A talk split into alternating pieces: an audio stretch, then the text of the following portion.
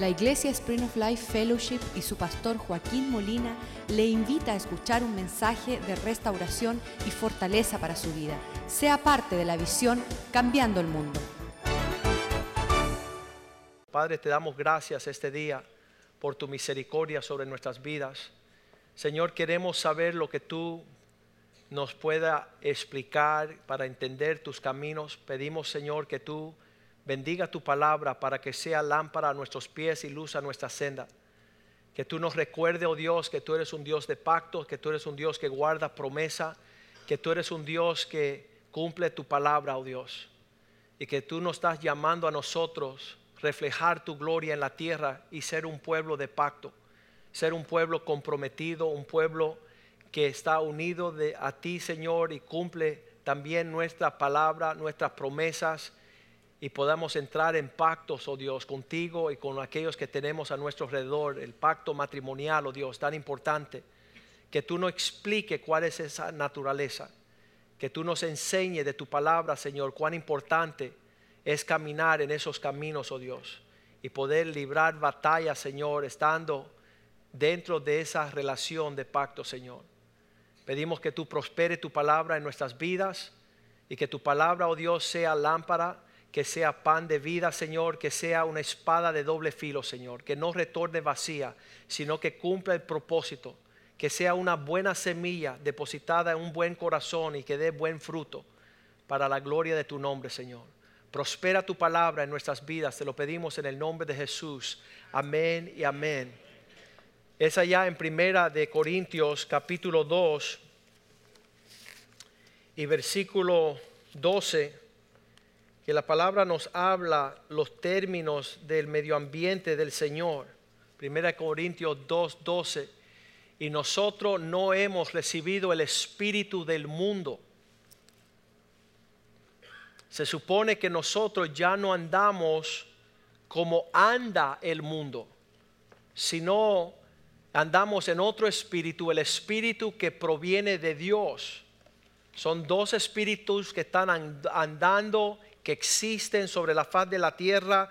El espíritu del mundo es uno que viene a tomar y no para dar. Viene a quitar, viene a, recibir y no poder ah, desprenderse en la generosidad. Estábamos en el primer servicio recordándonos de el tiempo de una joven en nuestra iglesia hace muchos años atrás que era soltera y esperaba comprometerse con un joven y el joven finalmente llegó y le propuso matrimonio y le dio un papelito y en el papelito tenía condiciones para casarse y ella estaba feliz. Ella había entrado como candidata de esta, este pedido y ella entró a mi oficina, estaba súper contenta. Pastor, pastor, finalmente me pidieron que estaban interesados en mí y me dieron un papelito y estaba escrito 100 condiciones que tienes que hacer por mí para yo casarme contigo. Y yo tomé ese papel y, y lo rompí rápido y le dije, dile a ese descarado que diga las 100 cosas que él va a hacer por ti. No lo que tú vas a hacer por él, porque el matrimonio uno viene para dar y no para recibir. Pero en el espíritu de este mundo las personas llegan a tomar ventaja. Y dice, nosotros no hemos recibido el espíritu del mundo, sino el espíritu que proviene de Dios para que sepamos lo que Dios, una traducción dice, gratuitamente nos ha concedido. Algo que, que es un regalo, es otro espíritu, mejor dar que recibir. Y esta cuestión de saber que venimos, ah, provenimos de otro espíritu, el espíritu de Dios, para poder entender las cosas que Dios nos concede, para poder entender cómo es que se trata esta relación con Dios. La semana pasada, hablando con un hombre, me dijo, ¿y cómo tú sabes que Dios quiere esto? Nosotros, el pueblo de Dios, conocemos a Dios y conocemos lo que Dios quiere y cuando eres un pastor, tú no le estás trabajando a la Pepsi Cola. Entonces cuando él dice, ¿cómo tú sabes que Dios quiere restaurar mi matrimonio? Yo le dije, porque yo no le trabajo a Pepsi Cola. Yo no sé lo que Pepsi quiere, pero yo sí sé lo que Dios quiere. Y Dios quiere salvar tu hogar, quiere salvar tu matrimonio. Versículo 13 dice, como nosotros andamos en otro espíritu, lo cual también hablamos, no con palabras enseñadas por sabiduría humana. Yo me quedo así asombrado de cómo las personas cuando tienen adversidad y complicaciones y hostilidad, animosidad, cómo vienen los consejos, pues tú dale duro también, pues tú dale esto también y tú saca venganza y tú no te dejes y todo, todo el consejo que viene por aquellos que andan en sabiduría humana. Dice, nosotros no hablamos según sabiduría humana palabras, sino con las palabras que enseña el Espíritu. ¿Cuáles son palabras que enseña el Espíritu? La palabra que enseña el Espíritu se llama pacto. Pacto es la naturaleza de Dios. No es algo que los hombres se acostumbran. Usted haga la pregunta a su vecino, ¿con quién tú has entrado en un pacto recientemente? Dice, no, no, yo no entro en pacto, eso es, muy fuerte. Y, y realmente es fuerte porque viene, proviene del corazón de Dios. Dios es un Dios de pactos. Dios no tiene relaciones con nadie a menos que Él entre en un pacto. Estas palabras no son sabiduría humana, sino las que enseña el Espíritu, midiendo, uniendo, acompañando lo espiritual a lo espiritual. Tú te dice la palabra, ¿y por qué Dios no tiene relaciones con nadie a menos que sea en un pacto? Es porque las relaciones de Dios son eternas. Dios no está con una amistad ligera por un tiempo. Dios no está en una relación de familia por un tiempo. El ser humano sí. El ser humano dice que se va a casar, pero, pero es un tiempo hasta que me convenga, hasta que ya no quiera estar contigo hasta que, como me dijo un hombre en México hace años atrás, ya no hay nada en ella que me atrae. Ya no hay nada en ella que me favorezca. Y entonces eso no es el corazón de Dios. Dios es un Dios eterno. Dios es un Dios que dice, los cielos y la tierra pasarán, mas mi palabra nunca pasará. Sus promesas son sí y amén, no sí y a ver. Su sí es sí, dice la Biblia en Mateo 5:37. Cuando Dios dice que sí, significa que sí. Y cuando Dios dice que no, significa que no. Todo lo demás. Mateo 5:37 dice, todo lo que es más que esto, lo que es más de esto, del mal procede. El mismo diablo es el que dice que sí y después no, dice que no y después sí. Ah, la enfermedad esquizofrenia viene de ahí. Esquizos en, el lenguaje griego significa dividido, esquizo. Y frenia significa mente, significa mente dividida. Eso es una enfermedad mental. Cuando tú haces, dices algo y haces otra cosa, estás duplicidad, estás hipocresía, estás de doble ánimo. Dios no está en esto. Por eso la palabra pacto significa una relación perpetua que Dios desea tener con el hombre para siempre. Génesis 6, 18, la primera vez que se utiliza la palabra pacto en la Biblia es cuando Dios le dice a Noé, en esto estableceré un pacto contigo y entraré, entrarás en la arca, tus hijos, tu mujer, las mujeres de tus hijos contigo. Esta relación de pacto es la que Dios suele tener con todos los hombres. Tiempos modernos, tú le dices a una persona que tú has hecho un pacto espiritual con tu iglesia y te llamarán una secta. Es una secta. ¿Cómo tú vas a hacer un, pacto?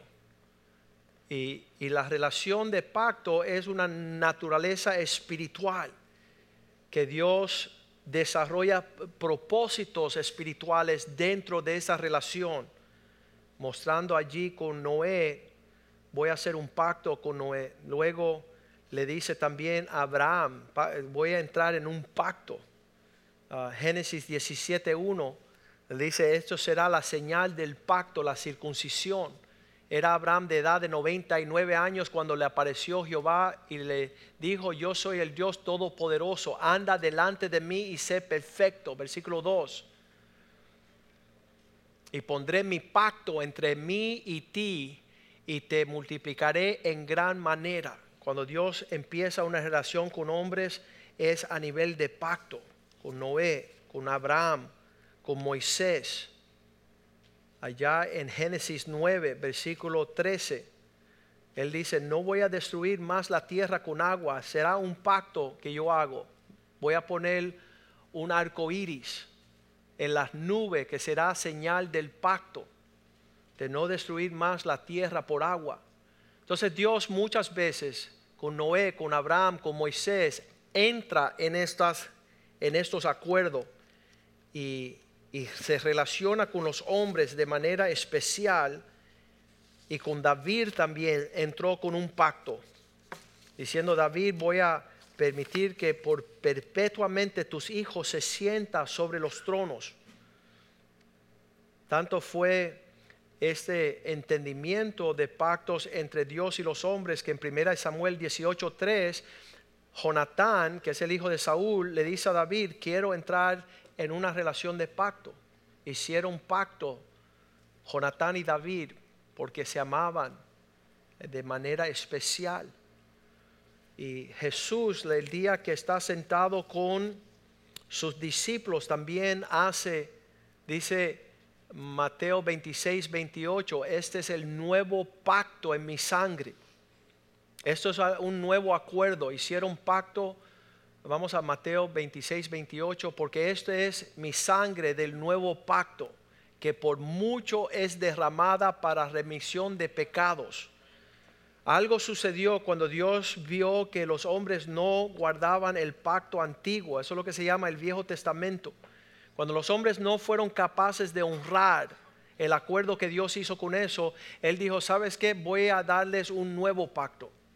Y el nuevo pacto es no que el hombre tiene que hacer algo, sino que Dios se compromete en la sangre de su Hijo entrar en un nuevo acuerdo con el hombre. Yo pondré un corazón nuevo en ustedes.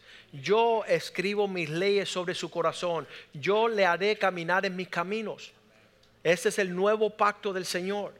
Y es algo precioso porque no es en base de lo que es capaz de ser el hombre, sino lo que Dios es capaz de hacer. Y es un, es un acuerdo glorioso y, es una locura por aquellos que no entienden los pactos. Hebreos 8:8 nos habla uh, un poquito de este pacto diciendo que Dios no busca no busca lo que el hombre va a hacer, sino que él dice porque uh, reprendiéndolos dice, he aquí vienen días, dice el Señor, en que estableceré con la casa de Israel y la casa de Judá un nuevo pacto. No como el pacto, versículo 9, que hice con sus padres. No como el viejo pacto que hice con sus padres el día que los tomé de la mano para sacarlos de la tierra de Egipto, porque ellos no permanecieron en mi pacto. Y yo me desentendí de ellos, dice el Señor, versículo 10. Pues este pacto que yo haré con la casa de Israel después de aquellos días, dice el Señor, pondré mis leyes en la mente de ellos y sobre su corazón la escribiré y seré ellos por Dios y ellos me serán por pueblo. Es algo sobrenatural que Dios hace. Versículo 11. Y ninguno enseñará a su prójimo, ni ninguno a su hermano diciendo, conoce al Señor, porque todos me conocerán desde el menor más pequeño hasta el mayor, el más grande de ellos. Versículo 12, tendré misericordia, propicio a sus injusticias y nunca más me acordaré de sus pecados y de sus iniquidades.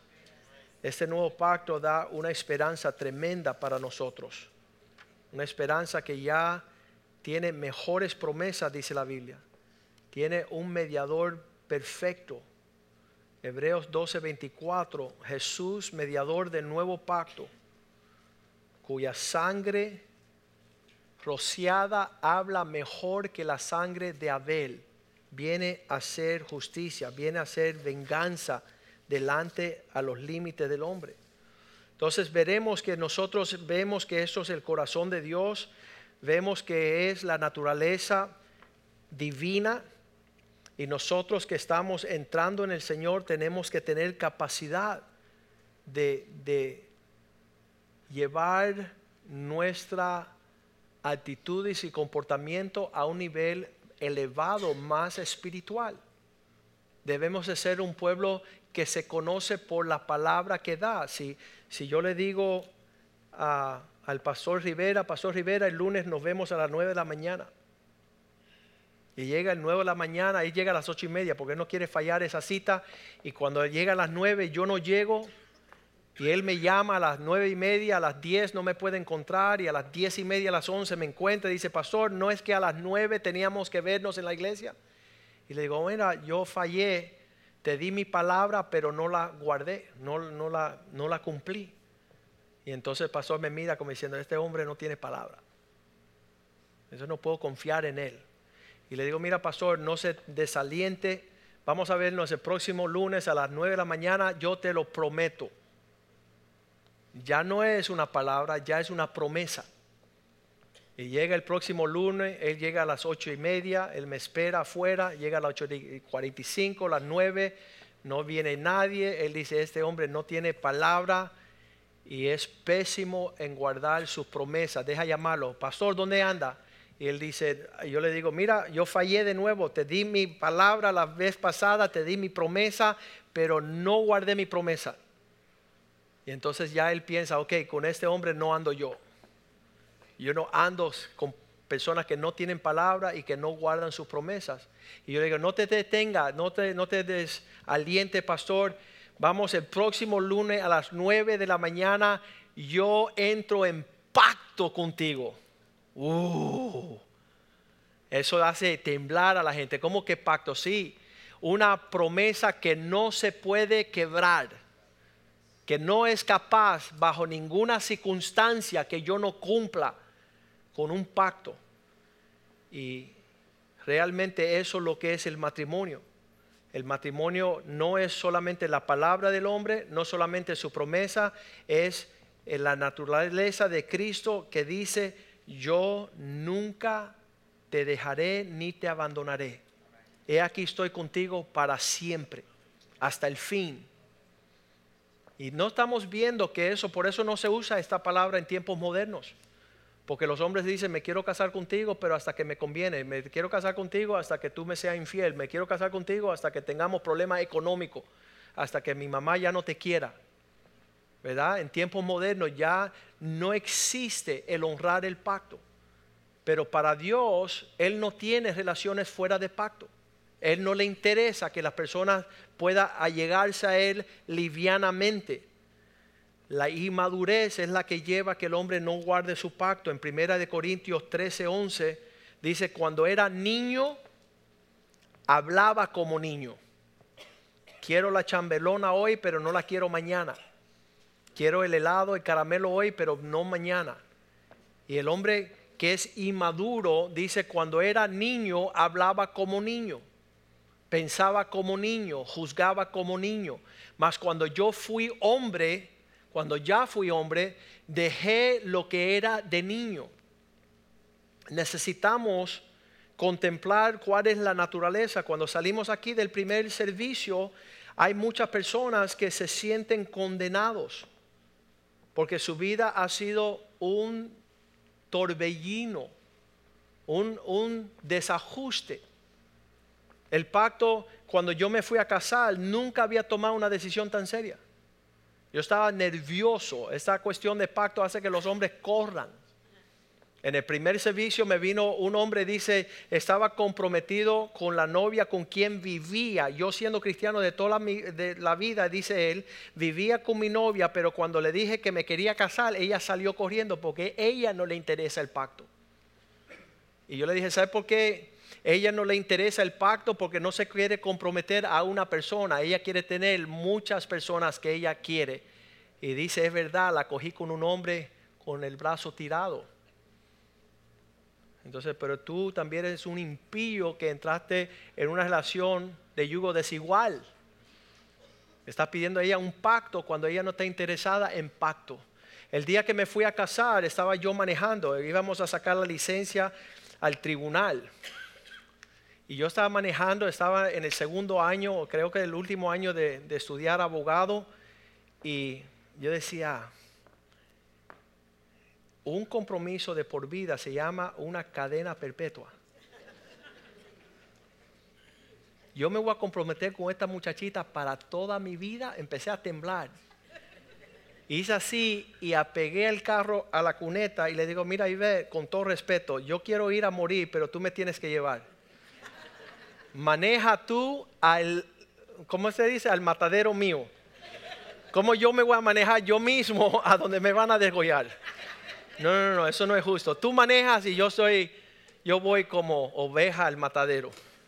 Y él dijo, no, si quieres casarte conmigo tienes que manejar tú. ¡Woo! Tremendita. Ah.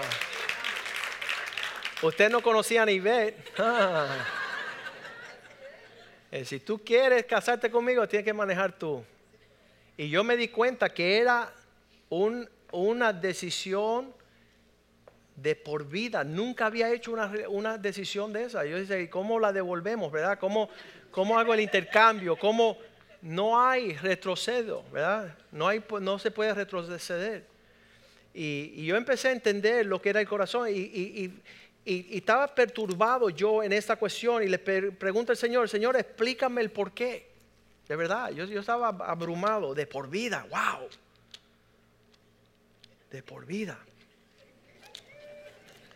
Y yo, ustedes no me creen, pero es en serio. Cuando yo le pregunto al Señor, explícamelo, el Señor me llevó a Malaquías capítulo 2, versículo 14.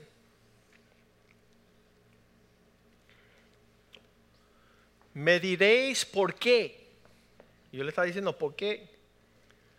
Porque Jehová está viendo entre tú y la mujer de tu juventud contra la cual tú estás siendo desleal, siendo ella tu compañera y la mujer de tu pacto. Versículo 15. No Él os hizo uno habiendo abundancia de espíritu. El Señor pudo haber abierto esta relación a múltiples relaciones, pero Él dice, no, habiendo muchos espíritus, Él los hizo uno. ¿Y por qué uno? porque buscaba descendencia santa o descendencia justa o simiente, semilla divina para Dios. Que le Guardaos pues en vuestro espíritu y no sea desleal para la mujer de vuestra juventud. ¿Qué, ¿Qué es lo que es el pacto matrimonial? El pacto matrimonial hace una cobertura de bendición para esos que van a nacer en esa relación. Hay algo especial cuando, cuando los hijos llegan a ver que papi respeta a mami, mami respeta a papi, y esto no es una amenaza como en, en, la vida de mis padres. Yo nací en un hogar donde todos los meses estaba la amenaza, te voy a dejar. Ya esto terminó ya esto llegó a su fin. Y eso mantiene a los hijos así nerviosísimos y descuidados y preocupados. Y cuando hay el rompimiento de ese pacto, Satanás viene y tiene acceso a traer todo el infierno sobre la vida de los hijos. Toda la maldad de las tinieblas y de la oscuridad viene cuando el, pacto es roto. Por eso la naturaleza de Satanás es de dividir, traer discordia, traer conflicto, adversidad. Ahí es donde él tiene su mayor fuerza. Por eso el, acuerdo es el poder de Dios. cuando dos o más entren en un acuerdo, pidan lo que quieran y el cielo lo, lo provee. Pero cuando hay desacuerdo, ahí Satanás es el que está cobrando fuerza. El pacto matrimonial lo escribe Bill Gothard como el fuego que está en la chimenea de una casa. Allí el fuego calienta la familia, allá hay un bienestar, hay un clima agradable, pero tú sacas el fuego de allí y lo llevas a la sala, a los cuartos, a los baños y se desprende la fogata y destruye toda la casa. Mas cuando el pacto mantiene la relación sólida y unida, Dios cumple con sus propósitos a largo plazo. Todo lo que Satanás desea hacer sobre ese hogar es retenido por esa unión de pacto. En tiempos modernos ya no se habla de pacto. En tiempos modernos los hombres piensan que el pacto es una amenaza, es una situación adversa, es una situación que no conviene, pero es la respuesta de Dios para su pueblo. Vamos a leer Ezequiel 36, versículo 30.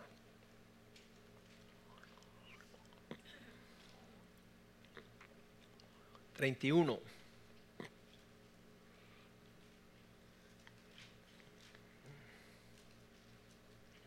Deja ver, tengo que ver el versículo apropiado.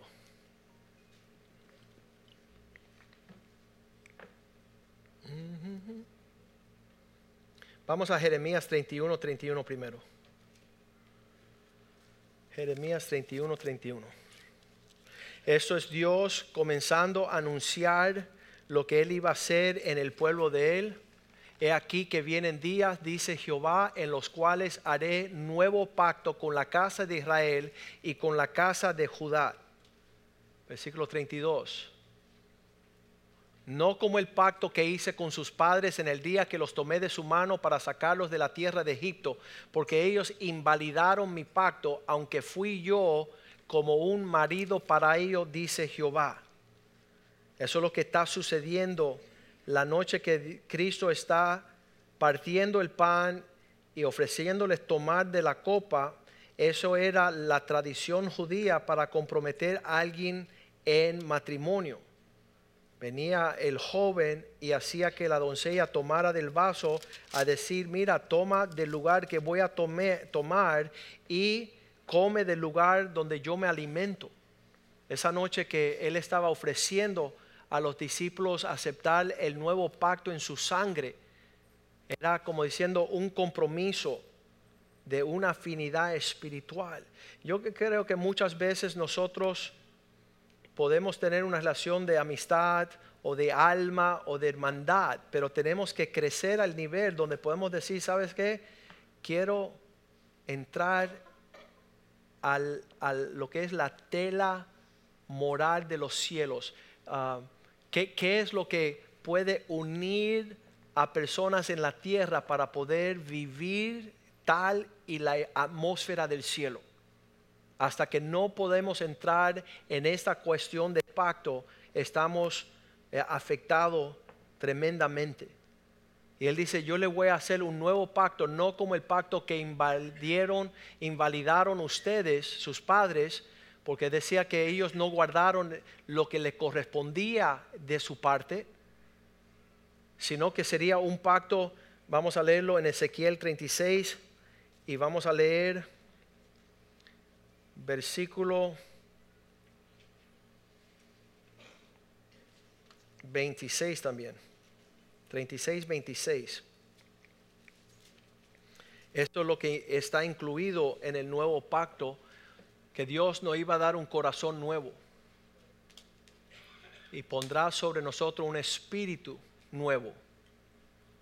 Os daré corazón nuevo y pondré espíritu nuevo dentro de vosotros y quitaré de vuestra carne el corazón de piedra y os daré un corazón de carne.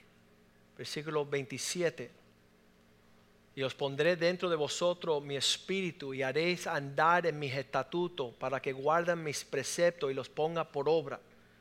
¿Saben? Le doy gracias a Dios por, por esta, este aspecto de, de una relación de pacto.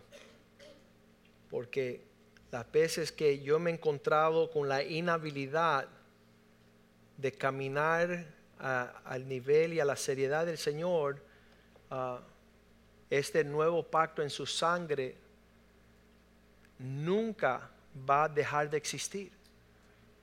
Hebreos 3:8 dice, siendo el mismo ayer, hoy y por siempre. 13:8. Hebreos 13:8. Jesucristo el mismo ayer, hoy y por los siglos.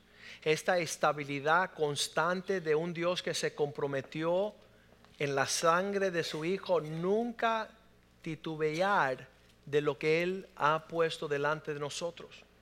Y en esa naturaleza nosotros podemos caminar en, nuestro, en nuestra relación matrimonial, podemos caminar en las relaciones espirituales que Dios permite que nosotros tengamos.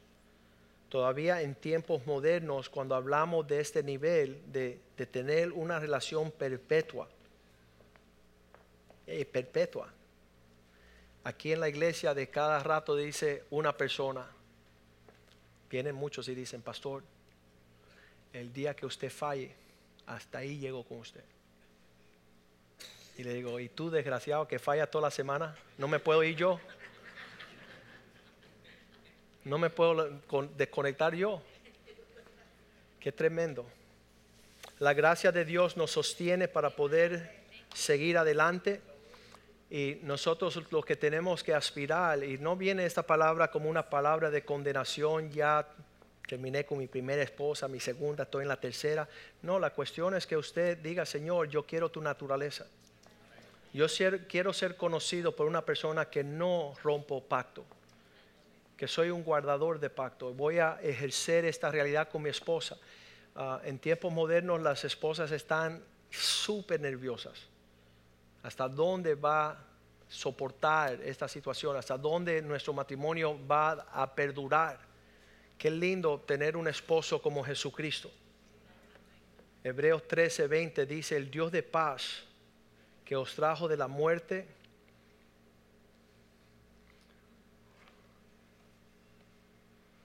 el Dios de paz que resucitó de los muertos a nuestro Señor Jesucristo, el gran pastor de las ovejas, por la sangre del pacto eterno. Ya no va a haber otro pacto. Este es el pacto que Dios ha establecido para rescatarnos, para redimirnos, para lavarnos, para que podamos prevalecer y permanecer. Vamos a ponernos de pie este día y poder decirle, Señor, quiero elevar mis pensamientos, quiero elevar mis relaciones a relaciones de pacto Quiero poder tener relaciones perpetuas. ¿Sabes por qué Dios desea que eso sea nuestra realidad? Porque cuando Él tiene un pueblo que son capaces de guardar pacto, estas personas van a estar juntos perpetuamente para librar batalla y cumplir los propósitos de Dios.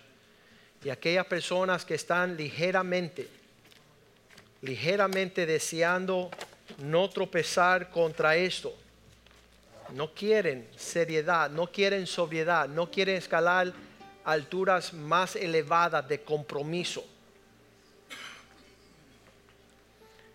¿Cuándo le puedo decir a mi esposa que ya no voy a estar con ella? Nunca. ¿Cuándo puedo proferir contra ella palabras de divorcio y de separación o de distanciamiento? Vamos a separarnos un tiempo para pensar si vamos a seguir juntos. Eso proviene del mismo infierno. Por eso Dios desea. Estaba viendo en los otros, las otras naciones no tenían estos acuerdos. Ellos no entraban en la santidad de un acuerdo, de un pacto largo plazo. Entonces siempre se dañaba la relación porque se iba la devoción en otra dirección. Había otras prioridades.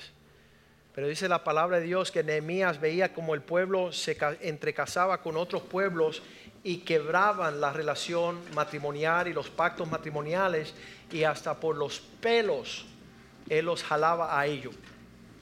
En Nehemías capítulo 13, versículo 25 dice, me enojé tan fuerte contra ese pueblo.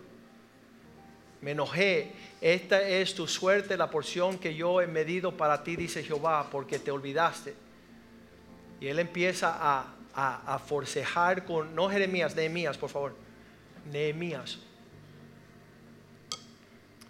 Dice que, y reñí con ellos y los maldije y herí a algunos de ellos y les arranqué los cabellos y les hice jurar diciendo, no daráis vuestras hijas y sus hijos y no tomará de sus hijas para vuestros hijos ni para vuestros mismos. La persona que no tiene la capacidad de entrar en el pacto matrimonial es un peligro. La persona que quiebra los acuerdos de la santidad de esa unión, eso trae perpetuamente maldición sobre los hijos de los hijos. Pero lo opuesto es verdad. Cuando nosotros guardamos el pacto, estamos trayendo sanidad sobre nuestros hijos. Estamos trayendo una una certeza en las buenas, las malas, las indiferentes. Nunca te voy a dejar. Soy, por eso este, grupo de guardadores de pacto dicen, ¿sabes qué? Él se puede hacer todo el loco que él quiera, pero yo tengo un pacto delante de Dios y voy a honrar ese pacto eh, parándome firme y esperando que Dios cumpla sus propósitos con, esos, con esa, esas uniones, con esas relaciones. Y que usted también le diga, Señor, tú que eres Dios de pacto, que cumple tus promesas, pedimos que tú me hagas tener la naturaleza donde yo fácilmente puedo unirme con los miembros del cuerpo de Cristo, con tu casa, con tus ministerios, no tener actitudes desleales. Hoy estoy contigo, mañana estoy con fulano, pasado estoy con sultano, estoy con esperancecto, Ah, todo una, una mezcla, porque hay una inhabilidad de amarnos y de comprometernos y decir, sabes, vamos a tener una visión, un propósito, un, deseo de glorificar a Cristo en la tierra hasta que la muerte nos separe. Cantémosle al Señor esta mañana y creemos que el Espíritu de Dios, hablando palabras espirituales de un espíritu que no es de este mundo, va a forjar fuerte alianzas en el propósito de Dios. Yo sueño con mis hijos, con ustedes, con mis nietos, con sus nietos, que se forje un pueblo fuerte, perpetuamente que guarden el pacto de esta comunión que compartimos en Cristo Jesús. Que no sea algo ligero. A lo largo de la historia Dios seguía extendiendo sus manos a los hombres, ofreciendo en un pacto eterno toda la señal bíblica muestra que Dios tiene intereses profundamente. Dice que este nuevo pacto está sellado por la sangre de su Hijo. Esa es la sobriedad y la seriedad que Dios tiene con nosotros. Las promesas de Dios van a cumplirse sobre nuestras vidas. Él es un Dios que no solamente guarda su palabra y cumple sus promesas, sino está dispuesto de extender su pacto hacia tu persona para guardar tu vida, tu matrimonio, tu familia, tu descendencia, tu profesión, tus ingresos, tus finanzas. Todo eso abarca estar en el nuevo pacto de la sangre de Jesús. Y nosotros tenemos que decir, Señor, permíteme crecer y salir de mi inmadurez, de no entender que tú me estás llevando a mayor compromiso esa naturaleza de Dios llega a ser nuestra naturaleza. Llegamos a ser hombres que tienen palabra, hombres que guardan promesas y hasta hombres que entran en pacto. Debemos tener una alianza en un ámbito espiritual con aquellos que son miembros del cuerpo de Cristo, con la casa de Dios, con la familia de Dios. Y no puede y no debe ser algo ligero. No me saludaste, me voy. No me conviene, me voy. No me gusta, me voy. Eso contradice la profesión de nuestra fe. Padre, yo te doy gracias por tu palabra esta mañana. Sabemos, Señor, que es nuestro alcance crecer a la estatura y la medida y la plenitud de un perfecto varón. Tú dices que el que no ofende en palabra, ese es varón perfecto. Ayuda a nuestro comportamiento, nuestros pensamientos, nuestras actitudes, nuestras palabras, forjar las realidades de un espíritu más excelente. Ayúdanos, Señor, poder tener alianza y conexión. Entretéjenos, Señor, como el cuerpo de Cristo. que nuestro compromiso contigo es nuestro compromiso con nuestro prójimo, Señor. Que nuestra adoración, nuestro ministerio, nuestra cercanía tenga que ver con relaciones de pacto. Te doy gracias por esta iglesia. Te doy gracias por aquellos de nosotros que estamos en un pacto de cambiar el mundo, con una visión que tú nos has dado, Señor, de ser la novia de Cristo, de ser la iglesia del Señor. Pedimos, Señor, que tú nos perfecciones y que nos lleven a, a la excelencia de un llamado superior, oh Dios, a las alturas de tu propósito, Señor. Saber que no solamente tú eres un Dios de pacto, pero nosotros somos un pueblo de pacto, que somos un pueblo comprometido hasta la muerte para honrar a Jesucristo y servirle con todo nuestro corazón. Bendice las familias representadas aquí, oh Dios. Prospéralas, Señor. Dale sabiduría, gracia y favor, Señor que ese corazón de piedra, Señor, sea quitado y denos un corazón de carne, oh Dios. Escribe tus leyes sobre nuestro corazón y cumple tu propósito a través de nuestras vidas, nuestras familias, nuestros hijos y nuestros nietos en este lugar. Te lo pedimos en el nombre de Jesús. Y el pueblo de Dios dice, amén, amén y amén. Mañana, mañana lunes no hay reunión de hombres. Vamos a darle los hombres libres para estar con su esposa. Porque el martes a las 5 de la mañana sale el bus. A las cuatro y media llega el bus. Pero a las 5 sale el bus. Y entonces estaremos en Orlando de todo el día y regresa como por la tardecita. Vamos a almorzar allá y regresamos. Dios le bendiga. No hay reunión de hombres mañana. Dios le bendiga. Salúdense unos a otros en el amor del Señor.